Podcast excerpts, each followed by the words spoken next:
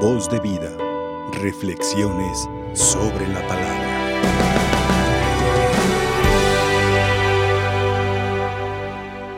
Hoy que celebramos a los perseguidos para que el Señor dé su espíritu de fortaleza, de fidelidad, para perseverar hasta el fin. Ustedes a lo mejor dirán, ah, vamos a festejar a los perseguidos, a quienes, a los que están en la casa, los que están, no, no, no, a ti, a ti también por ti. Tú también eres perseguido, eres perseguida.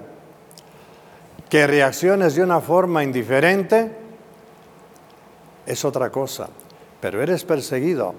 Muchas veces por, el propio egoísmo de uno, la carne, el corazón de uno, es perseguido. Los demonios del, decía un santo San Ignacio, el demonio del mundo y la carne que llevamos, que son nuestros enemigos, somos perseguidos. Entonces ahora, ¿de qué manera respondemos? Eres perseguido, perseguida, muchas veces por la misma familia, ambiente hasta de la misma familia, ¿verdad?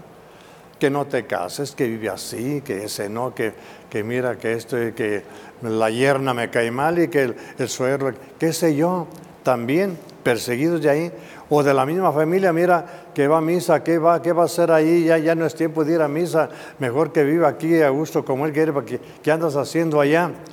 Perseguidos por nosotros mismos, perseguidos por los de la familia, perseguidos por el ambiente social, por tanto, eh, tanto guarguareo de idiomas y de ideologías, dijéramos, perversas que se que propagan la maldad, los vicios, la comodidad. Vengan, paren de sufrir.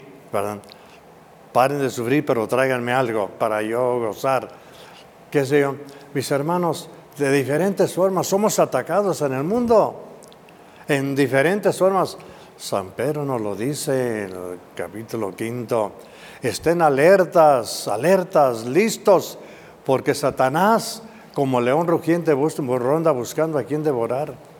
Entonces van a decir, sí, entonces, ah, caray, estoy perseguido con enemigos por donde quiera. Sí, pero también con amigos y el amigo fuerte, fiel por donde quiera que está contigo, Cristo Jesús. Entonces, ese es el importante. Entonces, aparte de esas persecuciones que llevamos, que hicimos de nosotros mismos, pues, ¿cómo la respondemos? Muchos podemos ser cobardes y retamos el ambiente con el silencio, no callo. No digo nada para que no haya problema. El problema ya está.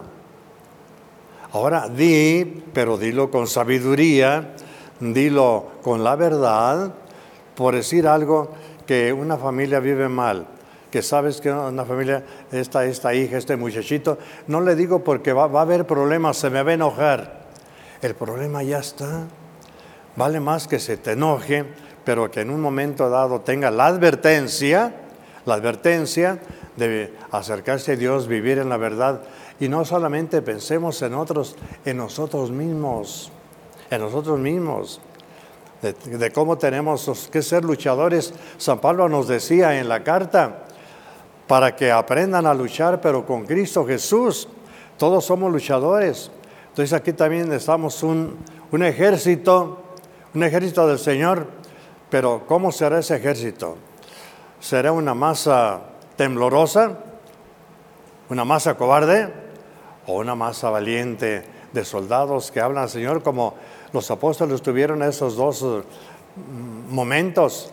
Uno cuando estaban encerrados por miedo a los judíos, encerrados en la sinagoga, cuando llega Cristo Jesús, la paz esté con ustedes, ¿qué están haciendo aquí, cobardes? ¿verdad? La paz esté con ustedes, míreme, soy yo resucitado, no tengan miedo. Y entonces llega el Espíritu Santo y aquella masa amorfa con el cuero de gallina, cobarde, se levanta y es el menos que toma la palabra. Ustedes, ustedes judíos, que mataron a Jesucristo, no han triunfado. Ha triunfado Él y estamos con Él. Y acabamos de aparecer y, y ustedes no han vencido. Qué bonito con el Espíritu Santo que también nos levantemos la voz. Son, tu maldad no has vencido. Satanás tú no vas a vencer. Porque el Evangelio nos previene y nos dice Cristo, fíjense, todo lo que es la corriente mundana, todo lo que es la corriente, hermano. Cristo les habla a sus apóstoles, a los libros y a todo mundo. Dichosos los que sufren, porque ellos serán consolados. Dichosos los que sufren. ¿Tú te sientes dichosa, dichoso cuando sufres? ¿Verdad que no? Solo queremos quitar el sufrimiento y está esa corriente del mundana, paren de sufrir. No queremos sufrir. Entonces, ¿a quién es el que le estamos haciendo caso? Dichosos los que sufren, serán consolados, gozarán, tendrán la paz. ¿Qué otros dichosos quieren más? Los que lloran. Dichosos los que lloran. A quien vemos nosotros llorar, dijimos, ay, qué dichosa mujer está llorando, ¿verdad que no? Qué dichoso papá, qué dichoso hijo está llorando, ¿verdad que no? Tiene algún sufrimiento, tiene alguna pena, no es dichoso, pero Cristo dice, dice, dichoso, ¿por qué? Porque si estamos con Él, estamos en el camino, tomen su cruz, síganme. ¿Cuántas mamás lloran por sus hijos? Dichosas las que lloran, ¿por qué? Porque lloran porque sus hijos andan mal. Ellas quieren el bien, no lloran porque estén viviendo mal, de mala forma. Lloran porque ven que su, su familia está mal. Entonces, dichosa la mamá que llora, la mamá que sufre, el papá que sufre, porque le está pidiendo al Señor. Y ella no ha cruzado los brazos a Satanás, arrastra con mi familia, llévatelos por donde quieras. No. Y muchos estamos aquí también, cuantos al decir, yo vengo aquí con el Señor que Santísima Virgen para que me ayude en este problema que tengo, en este reto que tengo. Dichosos los que lloran, dichosos los perseguidos. Dichosos los perseguidos, porque tendrán la paz, alcanzarán misericordia. Dichosos los perseguidos, pero los perseguidos no porque anden en el mal camino, no por sinvergüenzas. Dichosos los perseguidos porque buscan la paz, buscan el bien, buscan la justicia, buscan la justicia.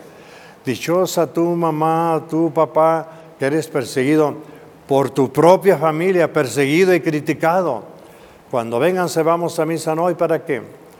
Vamos a conversarnos, no para qué, tú ni que fuéramos tan santos, yo no he matado, no he robado, tú andas, eres una cucarachita ahí de, la, de la iglesia, estás siendo perseguido.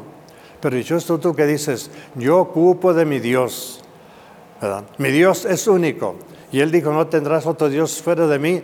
Y ese es mi Dios y no lo he cambiado. El mundo lo ha cambiado por muchos dioses. Hoy ha invitado muchos dioses, muchos caminos falsos, muchos caminos de maldad, muchos caminos de falsedad. El mundo ha buscado muchos caminos, pero solamente hay uno. Y ese camino es Jesucristo. Se llama Jesucristo. Dichosos los que luchan por la justicia aquellos que saben a Dios lo que es de Dios y a César lo que es del César. Vivimos en un mundo tan injusto, tan un mundo tan perverso, tan un mundo tan sin conciencia y en un mundo tan inhumano que vemos las guerras, las guerras, las guerras, devastando gente, devastando pueblos. Y si no, no solamente juzguemos más allá, las guerras que formamos nosotros en nuestra familia, las guerras que formamos nosotros en nuestra conciencia, las guerras, pleitos entre familiares que se pelean por un poste podrido que está ahí, por un metro de tierra, por un burro flaco por ahí. buscamos pleitos, buscamos pleitos. Dichosos los que luchan por la justicia. Y no solamente la justicia, que ella también, dice el Señor, yo quiero misericordia, no sacrificio. Misericordia es decir, hasta generosidad en lugar que digan, mira, te estás peleando por ese metro de tierra. No, hombre, yo te doy otro. Yo te doy otro. Que haya misericordia, no solamente. Justicia sería darte tu medio metro. Medio metro para ti, metro para mí. Pero tú peleas por el medio metro. Ándale, te lo doy. Hasta más. La misericordia. El Señor, al ejemplo de Jesús, que nos ha dado más, ni modo que no, de lo que merecemos. Él nos dio su propia vida para que entremos en el ambiente de la misericordia. Misericordia quiero, no sacrificios. Porque muchos a lo mejor venimos con sacrificio de diferentes formas o ofrecemos sacrificios al Señor de diferentes formas. Está bien en esa oración, pero cuando el Señor dice, quiero misericordia, no sacrificio, ¿qué nos está diciendo? No te sacrifiques tú, no te sacrifiques tú. Al contrario, quiero misericordia, o sea, acepta mi sacrificio, vive mi sacrificio, no te sacrifiques tú, acepta mi sacrificio, ven aquí conmigo, que mi sacrificio es el que salva, porque San Pablo nos dice en Corintios, bien puede dejarse muertos, arrastrar por caballos dispersados, si no tienen amor de nada les sirve.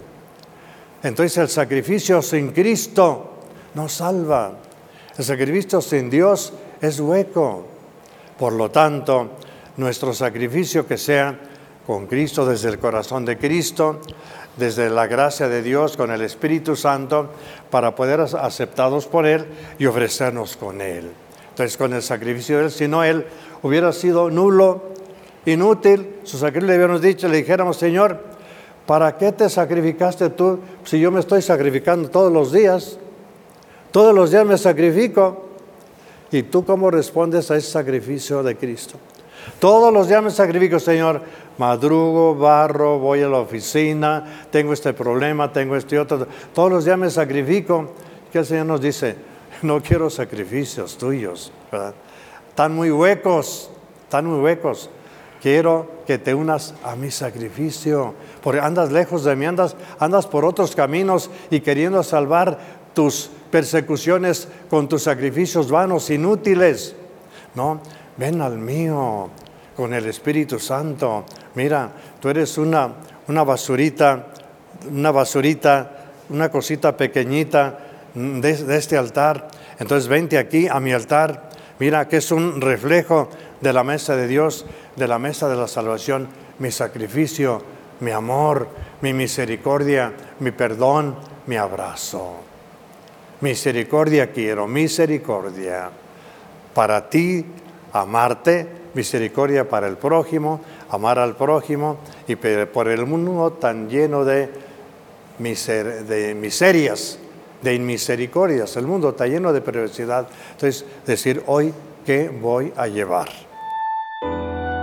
Voz de vida, reflexiones sobre la palabra.